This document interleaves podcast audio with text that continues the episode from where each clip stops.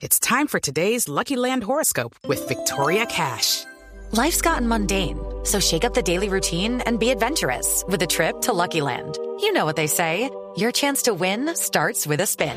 So go to LuckyLandSlots.com to play over 100 social casino-style games for free for your chance to redeem some serious prizes. Get lucky today at LuckyLandSlots.com. Available to players in the U.S., excluding Washington and Michigan. No purchase necessary. VGW Group. Void or prohibited by law. 18 plus. Terms and conditions apply. A quien la Corte Suprema de Justicia le mantuvo la medida de aseguramiento que había dictado el fiscal Barbosa. Doctor Aníbal Gaviria, suspendido gobernador de Antioquia, buenos días. Buenos días, Néstor. Un saludo para, para ti, para todos los periodistas de Blue y para los oyentes en Colombia. Gobernador, ¿cómo se encuentra usted y cómo recibe esta noticia de la Corte Suprema de Justicia?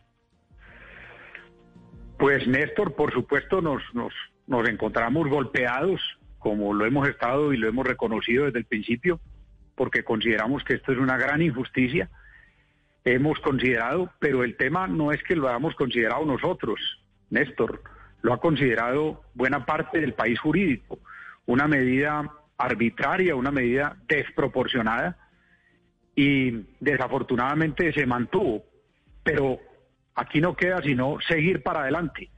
Yo he dicho que mmm, no compartimos la medida, pero obviamente la acatamos porque respetamos las instituciones y dentro de esa misma institucionalidad nos vamos a mover en los siguientes pasos de la defensa. Entonces, golpeados, pero con la frente en alto y con la convicción de que siempre hemos actuado en forma transparente, vamos a buscar que, como tiene que ser, prevalezca la verdad y la justicia. Ahora, gobernador, golpeados porque usted esperaba que la Corte Suprema revocara no solo la medida, sino los argumentos del fiscal de que usted podría afectar el proceso en su condición de gobernador de Antioquia. Eh, pero al final de cuentas la Corte lo que dice es no se le está violando ningún derecho al, al gobernador. ¿Fue un error de estrategia jurídica este argumento ante la Corte? No creo, mmm, Néstor, porque es que eh, lo que nosotros sostuvimos fue, repito, respaldado por la mmm, mayoría, yo diría que el 90, el 95% del país jurídico, pero además por la propia Procuraduría General de la Nación. Y de alguna manera la sorpresa que nosotros expresamos es una sorpresa que se comparte por ese mismo eh, porcentaje mayoritario del país jurídico, porque lo que hemos sostenido es que no se cumplen las tres premisas para mantenerme privado de la libertad.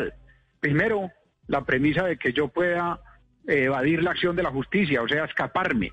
Y eso no tiene sentido ni por un lado físico ni por un lado conceptual o filosófico, porque no me puedo escapar, entre otras, porque el país está en este medio de esta dolorosísima pandemia con los aeropuertos cerrados, pero además no me puedo escapar porque nunca lo he hecho, porque siempre he enfrentado la justicia. Yo, este no es el primer proceso, como exgobernador, exalcalde, eh, ex candidato presidencial y vicepresidencial, pues he afrontado numerosos procesos y en todos he salido adelante, en todos he demostrado mi inocencia, como lo demostraré también en este, pero además en todos he enfrentado la justicia y me he puesto a disposición de la misma como lo estoy haciendo y lo haré en este caso. Entonces, no se cumple ese presupuesto. Segundo, el de que yo sea una, eh, un peligro para la sociedad. Creo que eso no es lo que la sociedad en Colombia y en Antioquia entienden de Aníbal Gaviria. Y no he conformo ni he conformado ningún grupo delincuencial, ni tengo ningún antecedente. Y en tercer lugar, que yo pueda modificar la prueba sobre un, un, proceso que ya tiene 15 años, donde las pruebas están suficientemente consolidadas y que la misma Fiscalía así sí. lo ha reconocido. Entonces, por eso es que creemos, Néstor, que esas sí. eh, premisas no se cumplen y lo cree no la defensa de Aníbal Gaviria, sino la gran mayoría de los opinadores jurídicos del país que así se han expresado.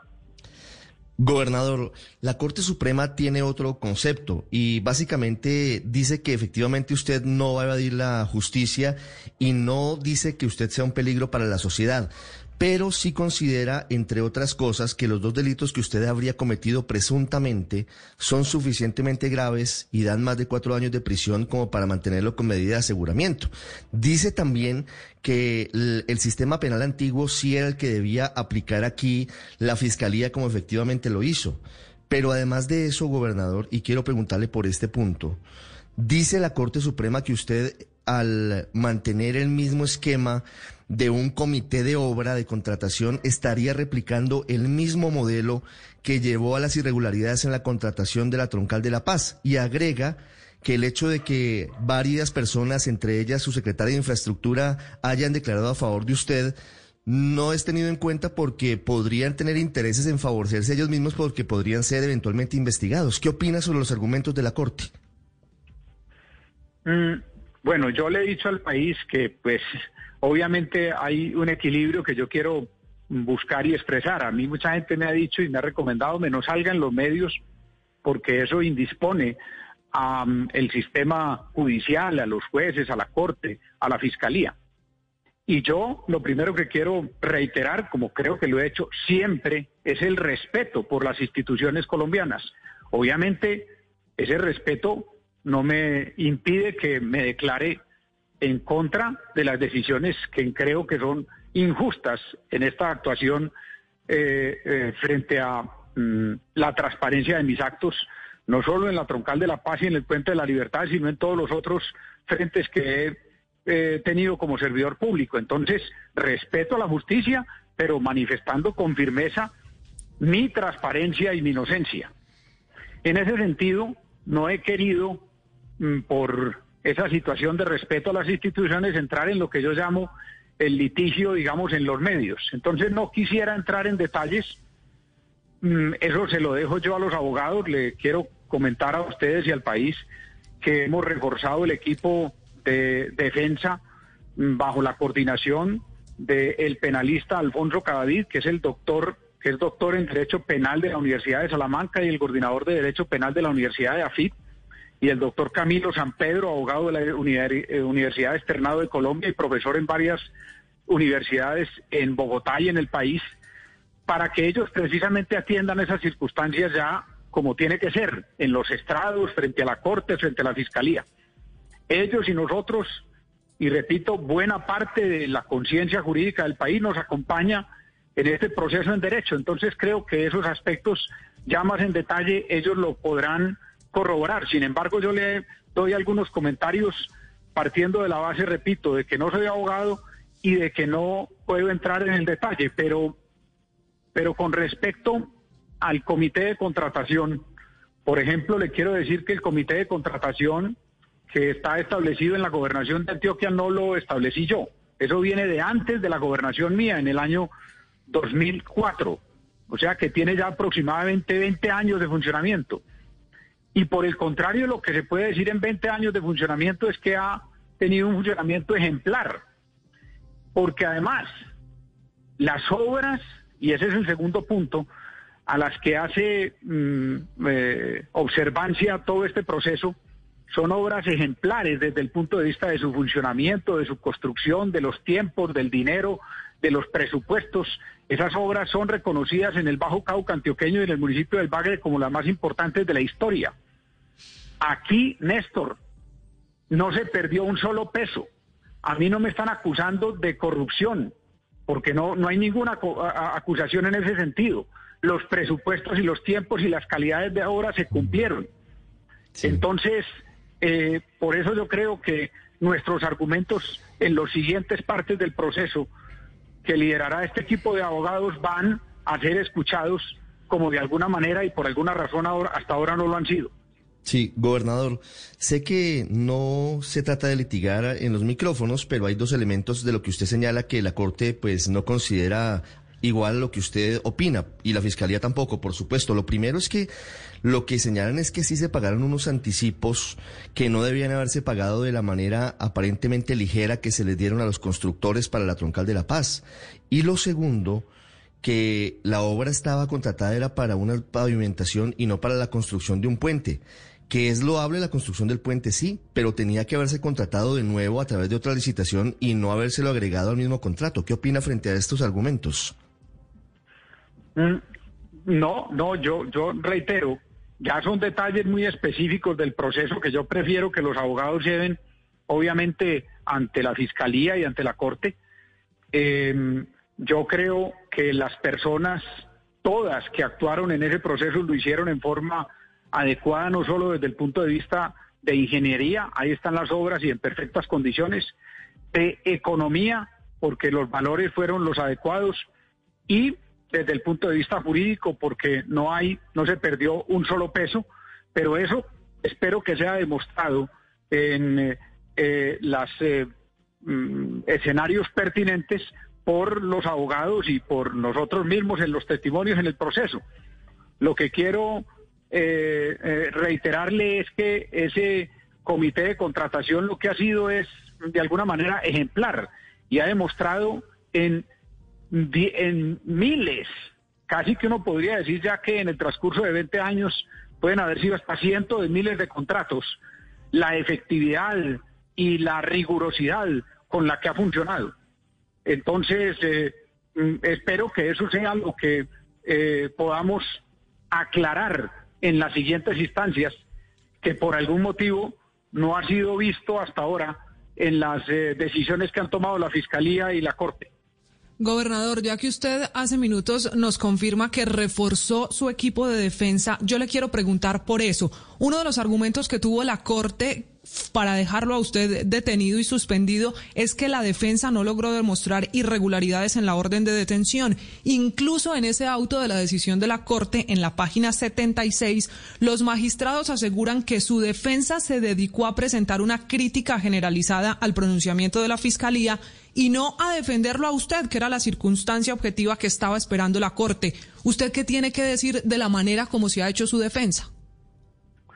No, yo, yo confío y he confiado plenamente en el equipo de abogados que ha llevado la defensa a cabo, pero obviamente eh, en estos procesos largos, pues eh, eh, hay que buscar el reforzamiento. Creo que el equipo que ha trabajado hasta ahora lo ha hecho en forma ejemplar, que lo ha hecho con apego al derecho, pero reforzamos porque aquí se la vamos a meter toda, porque es que cuando uno tiene la verdad, cuando uno ha actuado en forma transparente, cuando uno tiene la conciencia limpia, pues tiene que seguir adelante y utilizar todas las posibilidades y todos los argumentos que tenga. Y por eso vamos a, y por eso nos estamos reforzando en el equipo de la defensa y en y lo que tengamos que seguir reforzando lo haremos, porque eh, pues obviamente yo voy a eh, poner toda la carne en el asador para no solo dejar eh, mi nombre en limpio, sino para volver a la gobernación de Antioquia a, servir sirviendo, a seguir sirviendo a los antioqueños como lo he hecho siempre, con dedicación, con cariño, con transparencia y con resultados que están a la vista. Gobernador, una última pregunta. Precisamente le quería preguntar sobre eso. Con los tiempos de la justicia en el país, prácticamente usted puede quedar por fuera de la gobernación a pesar de todo el periodo que le puede faltar. ¿Qué piensa de esa posibilidad o qué escenario ve usted que le pueda permitir regresar a su cargo de gobernador antes de que termine su periodo? No, yo tengo la plena y la absoluta confianza de que regresaré a la gobernación a servir a los antioqueños porque la, la justicia tiene que prevalecer, porque tenemos los argumentos, mm, porque no solo en este caso, sino en todo se ha actuado con transparencia y con eficiencia. Ahí están las obras, no se perdió un peso. El comité de contratación es un eh, eh, comité referente. Las personas que actuaron lo hicieron eh, con apego en los aspectos de ingeniería, economía, derecho.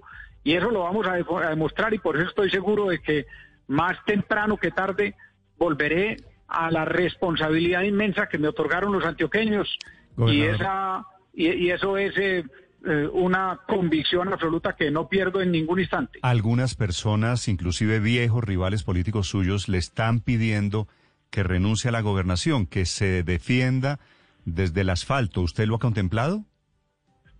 Absolutamente cero y eso, como usted lo dice, algunas eh, casi que en un plural muy pequeño, yo he visto por ahí uno o dos, pero lo que he visto por el contrario son miles, cientos de miles de antioqueños y de colombianos que lo que me piden es que siga adelante y que lo que están es esperanzados de que regrese prontamente a la gobernación.